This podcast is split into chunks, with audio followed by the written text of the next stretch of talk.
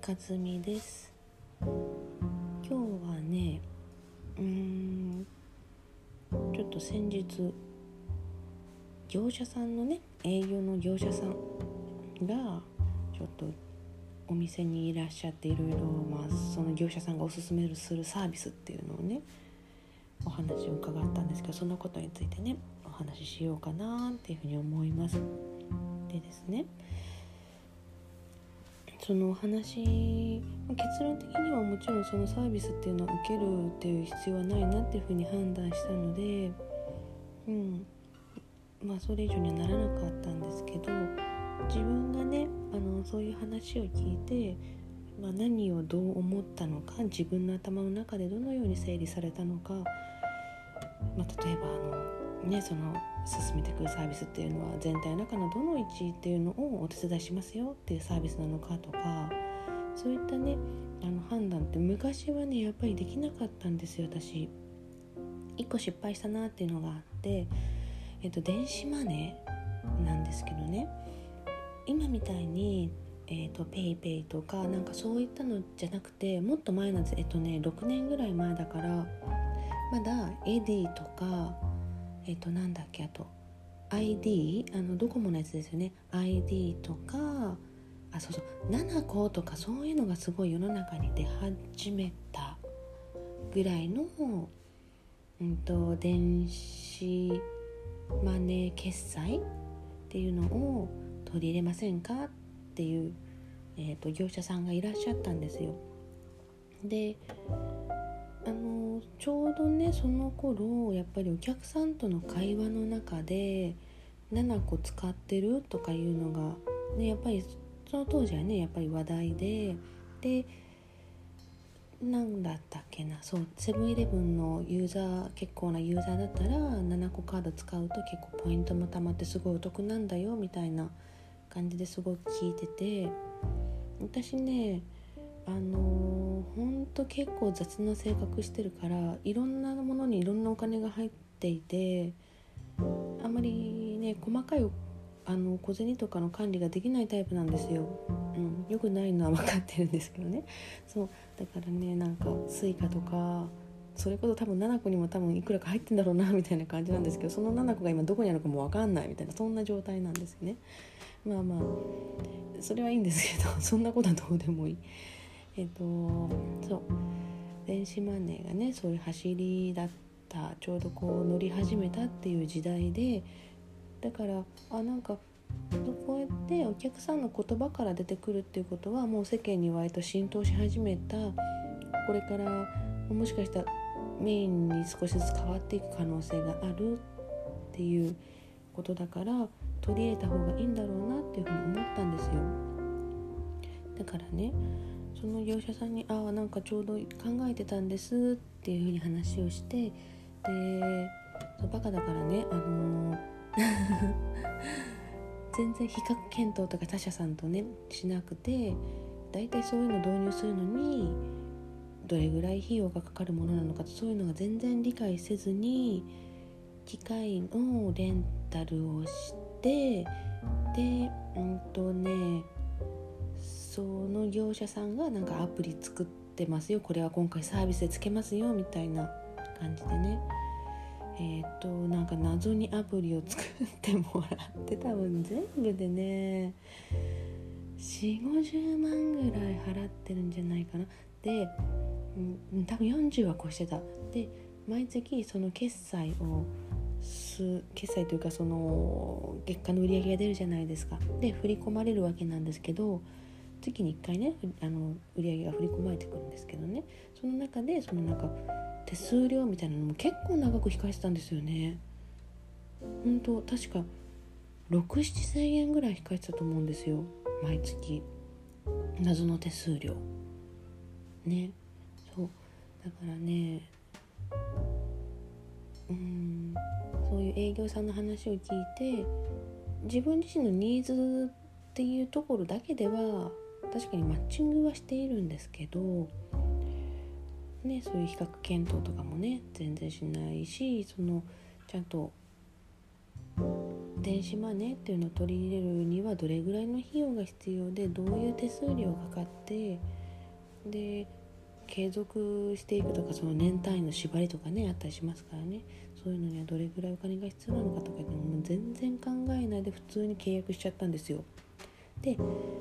まあまあ何年縛りとかいうのが終了してもうその間にねなんかずっとこうあ毎月あ今月も手数料結構いったなみたいな感じでずっとなんかうんみたいな気持ちで眺めていたのでなんかねいやいやいい勉強になりました。いやそうそうそうそういうね本当にいろんななんかもうバカかみたいなことしてるんですよ、まあ、そ それはねうん私だけじゃないとは思うんですけどねそういうのがみんなありながらちょっとずつちょっとずつ勉強していろんなね、うん、成長を遂げていくんだなっていうふうに思います。だからね悪いことじゃなかったなとも思うんですね。うん、で今日はそうあの営業さん。営業さんがねまたいらっしゃったんです。最近。そのことについてね話すんですけど。その営業さんはねうーん LINE アットありますよね。公式のアカウント。あれのリッチメニューっていうねえーと、LINE アットの企業さんとかのアカウントを登録している方だったら、えー、分かるかなというふうに思うんですけど。めなんだろう。うんとパネルメニューみたいなのがこうメッセージの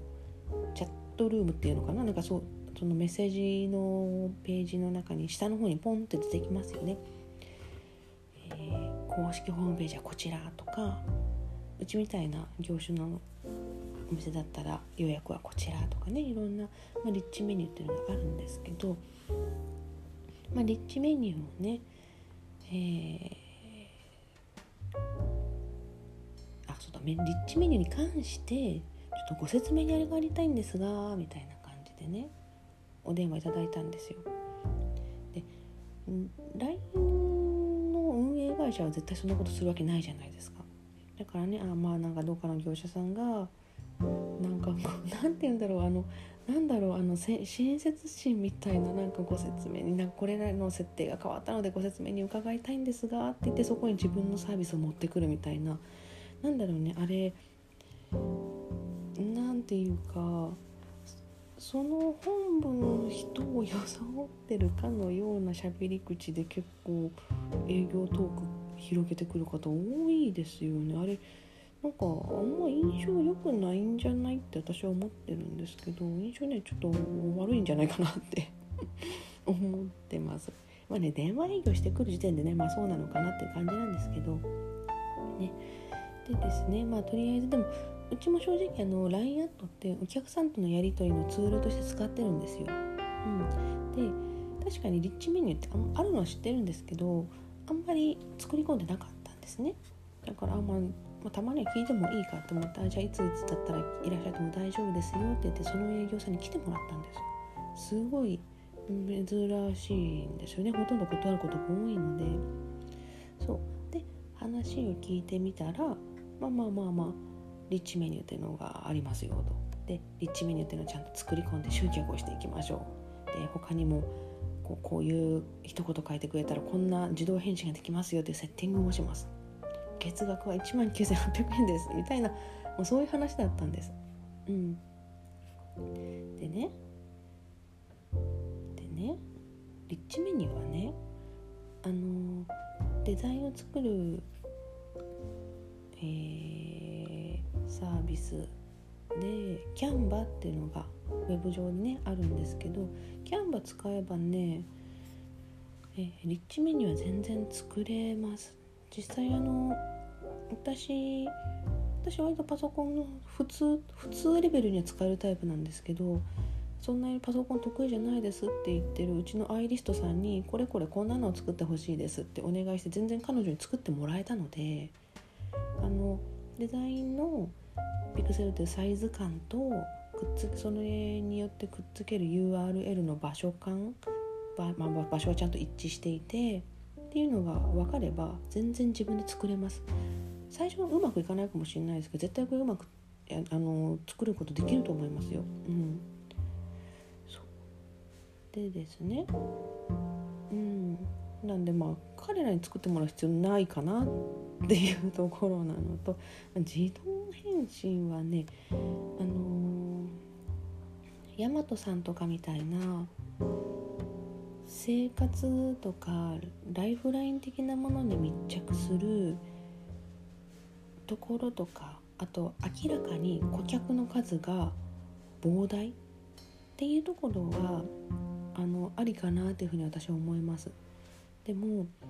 私たちの職業みたいに顧客との距離感とか関係性っていうものがちょっとした文章とかでもねその人が使う表現文言とかでその人の人間性って全部出るじゃないですか。なのでそういったやり取りの中でお互いを気に入ってるっていう関係性を自動返信にしちゃうとなんかねあの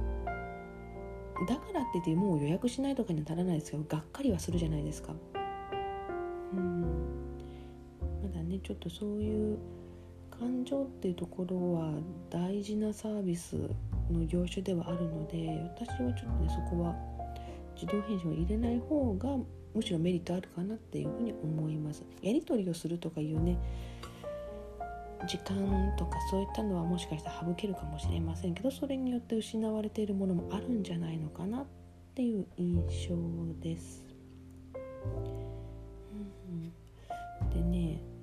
その業者さんがまあ言ってたそのリッチメニューを作り込んで集客していきましょうってところなんですけどね。これその電話とかその電話だったり営業さんとお話をしていく中で自分自身、えーと、その経営しているサロンだったりに集客できてないっていう今現在の課題がある方からしたらもしかしたら一瞬目がくらむと思うんですね。え集客できるようになるの？って。いやいやいやなんか私のこれは考えですけどね。できないとは言わないですけど LINE アットでね新規集客って。でもね相当なテクニックが必要だと思います。そのテクニックは何ですかっていうと集客効果がある LINE アットとしてちゃんと育てるっていうのが集客が発生あの集客効果が発生する発動条件かなというふうに思います。うん、例えばね、えーと、芸能人とか YouTuber の誰々ちゃんがこういう LINE アットのアカウントを登録しててでそうするとそこのアカウントから毎日メッセージが来るらしいんですよ。それにすごい可愛いネイルの写真が載ってて毎日見るだけで超気分が上がるから登録した方がいいですよみたいなことを誰かに言ってもらうとかね。でまあ、とその LINE アットの登録者数をもういろんなありとあらゆる人を含めてとにかく増やす。うん、でもう何千人になりました何万人になりましたとかになれば一つのもうメディア化してるわけじゃないですか。ねそうなればやっぱり集客効果はあると思うんですよ。うんただまあもうそんなメディアと化してしまった公式ラあの LINE アカウントの場合はさっき言ったようにそのメッセージの個別のやり取りなんて当然できないでしょうしもう自動返信になるんだと思いますけどね。うん、そうなのでねなんかいやいやいやいやいやあの登録者は増やしたいんだけどもうせいぜい何百人とかかなみたいな感じだとねそこまでの集客効果って見込めないと思います私。うん。まあもうインスタとかと一緒ですよね。うん。で、まあ、仮にその育てるっていう決意をしたとしてあの育てるにはそれ相応の時間と費用っていうのがやっぱりかかります。うん、なんか LINE アットのアカウントとかって QR コードとかで広めていったりとか、まあ、インスタで載せるとかねいろいろありますけどそれ相応にねまず時間がかかるじゃないですか。で、えー、もし時間を短縮するならお金がかかるっていう感じだと思います。うん、そうそうなんですよね。で、まあ、さっき言った通り LINE アットって基本的にはメッセージ機能っていうのがメインじゃないですか。ね、でそこでのやり取り交流っていうのの言葉のやり取りっていうつながりあれでやっぱりコミュニティだと思うんですねお客さんと私っていう2人 ,2 人のコミュニティなわけじゃないですかの世界観がそこにあるわけで。でそこにはねあのー、メッセージ機能がメインっていうことはまずメッセージが来てれば読んでませんよってアイコンがつきますし読んだら今度既読ってなるわけじゃないですか。インスタみたいにねなんとなくツンツンとこう流して眺められるみたいな感じとも違う、まあ、タイムラインっていうのもありますけど。基本的にはねメッセージっていうふうに考えるとそうです。でそもそもメッセージの場合はそのアイコンを消すために一旦開くっていう作業がありますね。ワンステップがある。なんで登録者にやっぱりその行動を促す圧があるんですよね。あるいは読んでいないっていう圧がある。やっぱりその顧客感情みたいなものを考えるとあんまりちょっとなんかうーんメッセージバンバン送りつけるのとか、まあ、クーポンの配信のためにね使うとこもありますけどあんまりどうかなっていうのはこれは私のうん価値観ですね。ちょっと顧客感情っていうのはちょっと最新の注意を払ってますななんでかっていうとその顧客が何百人もいるわけじゃないので、ね、その一人一人やっぱり大事にしてでしかも客単価高いわけじゃないですか。客単価高いのにわざわざちゃんと来てくれている。そういう人一人一人大切にしたいなっていう観点があるとどうしても、うん、そういう雑なやり方もしたくないなっていう感じです。でちょっと話戻るんですけどそのね営業さんが提案してきたサービスっていうのはその LINE アットのアカウントの中のまあそのメッセージだったたりだとかリッチメニューだったりとかそういったもの要は機能性ですよね。うん、その機能性を高めるっていうことの結果として一つ集客が認めます飲み込めますよみたいな話だったわけなんですけど機能性を高めるっていうことはつまりアクセスを良くするっていうことにも言い換えられるんですね。この場合のそのアクセスを良くするっていうのは例えばだだっ広いスーパーに行って自分が買いたいものはこれって決まってんだけどそれを場所を探すのが大変って時にエントランスに全体マップっていうのを表示されてるとあここに行けばいいのねってなってすぐ買い物が完了しますよね。なんですけどどこに行って何があるか全然わからないでもこれを買わなきゃいけないってなるとアクセスがいいスーパーマーケットとは言えない。まあ、LINE アットの中身をそのような状態にするっていうことです。リッチメニューってものを充実させて、えー、公式なホームページを見たいんだったらこちらすぐ予約に直結したいんだったらこちらっていうマップを作ってあげますよっていうようなことですよねアクセスを良くする。うん、でもう、ね、先ほど申し上げました通りアクセスをじゃあ良くしたら集客ができるようなのかいやいや集客ができるかどうかは登録者の数による。そう。つまりアクセスを良くするっていうのは例えば野球で例えるならば道具を磨いてるってことなんですよ。バットを磨いてる。素振りではないんですよ。そう。でもホームラン打ちたいんだったら素振りの練習で超大事じゃないですか。ね。そう。なのでうん。確かに全体もう野球というスポーツ全体見た時に道具を磨くっていうのは確かに大事。確かに大事だけどそれ以上にどんだけ素振りをしたかのが大事、うん、そういうふうに全体の中ではこれのことを言ってるんだなっていうふうに業者さんの話のことを、まあ、まあちゃんと聞ければ昔のねあのおバカさんだった私の頃のようにああうんそうしたいそうしたい。分かったサインする契約する一緒にやっていきましょうよろしくねみたいな風にならないんで。安心してください。そう。そうなんすそうなんす。そんな感じでね。うん。ただなんだろうその LINE アットだったりインスタとかでもそうですけどね、まあ、そういった一つ一つのそのプラットフォームっていうことに対してどういうサービスがあるのかどんな機能性があるのかどういうふうに生きるのかとかいうの全然皆目見当もつかんし知らんみたいな感じだったら一度もうも断るぞって心に決めた上で話を聞いてみるのはありかなとは思います。うん、ですね私も彼が来てくれたおかげで今回のリッチメニューちゃんと作ろうっていうふうに思いましたからね。実際作り作っ作ってないです。作ってもらったんです。私もあのアイリストさんに。作ってもらいましたしね。うん。でも本当に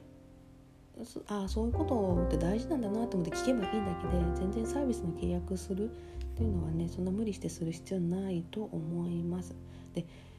こういうサービスとかって本当にね、あのー、結構最終的にお茶を濁してくることが多いのでそのね私が最初に話した電子マネーの時もね言われたんです。うんとそれはね何だったかなどまあどっかのどっかの孫会社みたいな感じでその大手スーパーだったんですよね大手スーパーのこの電子マネーが使えるショップみたいなところに掲載はされますよなので集客効果もあるかもしれません。電子マネーを使えて便利っていうことでご来店いただく方もいるかもしれません。いやそれが理由で来た人多分私一人もいないと思ってるんですけどって言われたんですよ。もちろん確約できることじゃないんですが私たちは集客に関してはちょっと確約はできませんがこのようなサービスをお出ししてますみたいな感じだったので、まあ、最終的にちょっと集客できるかもみたいなことを言うんだけどゴニョゴニョ濁すみたいなそういう流れあったのを私覚えてるんですねすごい。なのでそうやってね、えー、謎の表現結構皆さんしてきますのであのあそうなんだな仕方ないんだなみたいな感じで目つぶらないことですね。もしねその集客が大事だって思ってるんだったら集客できないと意味ないからっていうのでね、うん、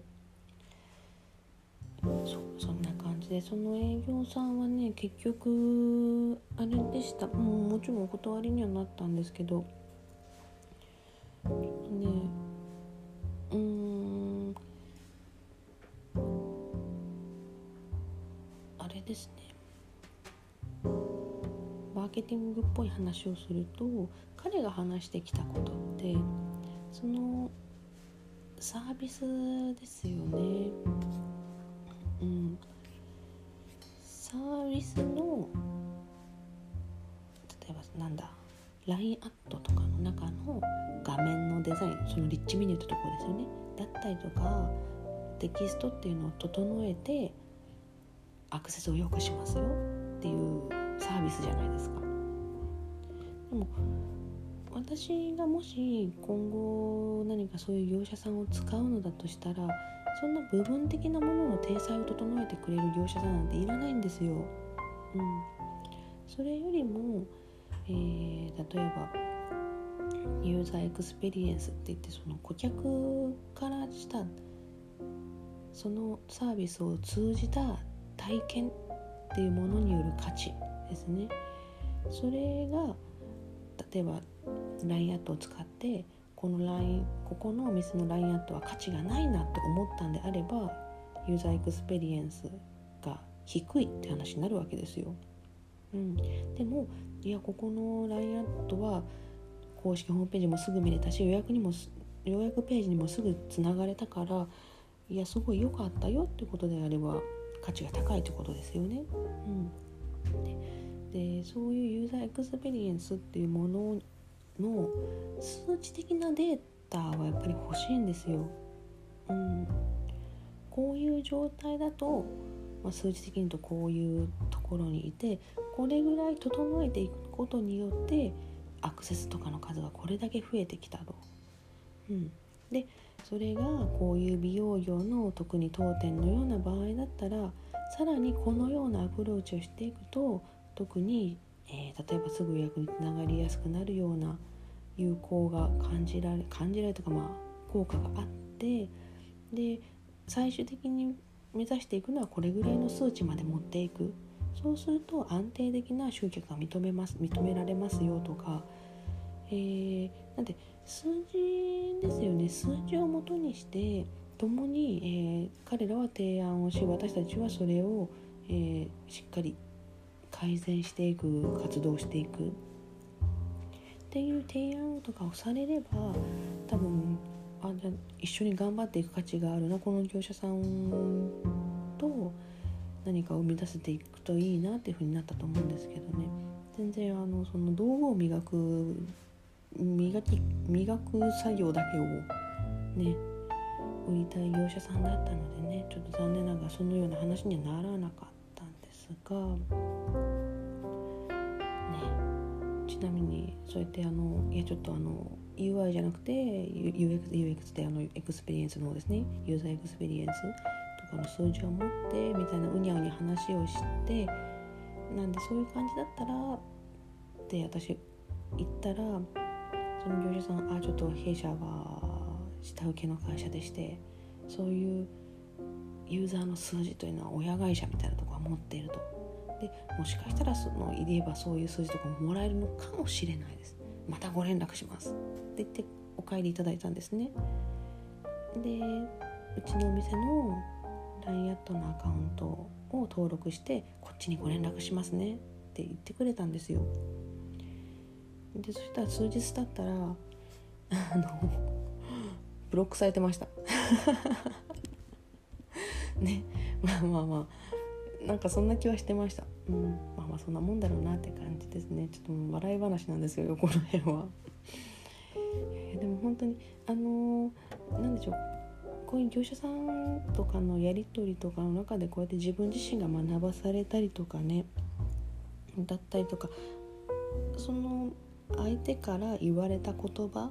何を言わんとしているのか。彼らは何を何の中のどの部分を支えるサービスっていうのを提案してきてくれているのかっていうのを分かって話を聞けるようになったのは本当にここ、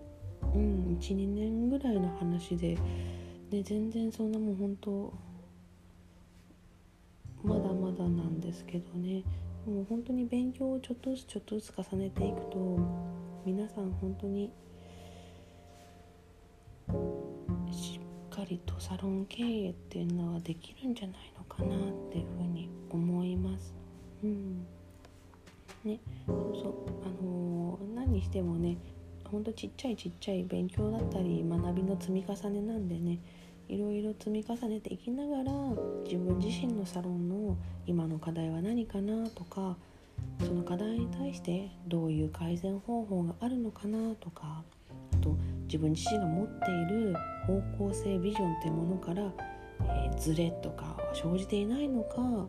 でもし生じてるんだったらねそこの中には自分自身が見て見ぬふりをしていることはないかとかで自分がちゃんとこうまとめて持っているデータっていうのは何をそこに教えてくれてるのかっていうのをこう見る目っていうのがついてきますんでね。ちょっとずつねみんなで勉強をして、えー、世の中からネイルサロンというものは消えてしまわぬように頑張って